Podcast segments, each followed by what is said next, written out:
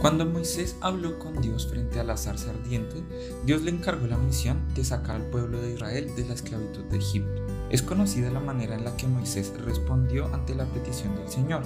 Esta historia la encontramos en Éxodo 3 y 4. En el capítulo 3, verso 12, Dios le dice a Moisés, Ciertamente yo estaré contigo, esto te servirá como señal de que yo te he enviado cuando hayas sacado de Egipto al pueblo, servirán a Dios en este monte. En la sección que sigue, Moisés dice que de entrada no le van a creer porque necesita ir en nombre de alguien, y Dios nuevamente le da su respaldo. Sin embargo, Moisés sigue con miedo de que el pueblo no escuche su voz. Cerca del final de la conversación, Moisés apela a que no es una persona diestra al momento de hablar. Entonces Dios le dice que se apoye en su hermano Aarón, quien va a hablar siempre por él.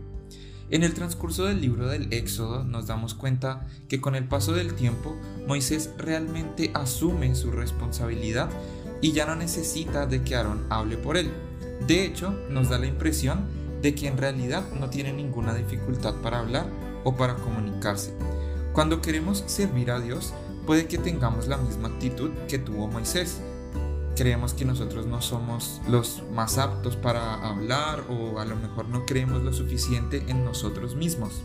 Pero hoy te digo a ti que estás escuchando este audio que no temas, porque si has puesto tu confianza en Dios, Él es quien preparará el camino delante de nosotros para cumplir su propósito. En vez de quejarnos de algo que consideramos que no está bien, levantémonos a servir. En vez de poner excusas como lo hizo Moisés, tengamos un corazón dispuesto para ser herramientas en manos de Dios. Y por último, te pido que si tu excusa está relacionada con compararte con otras personas, deja de hacerlo, porque Jesús trajo justicia y gracias a su obra todos somos iguales delante de Dios. Bendiciones.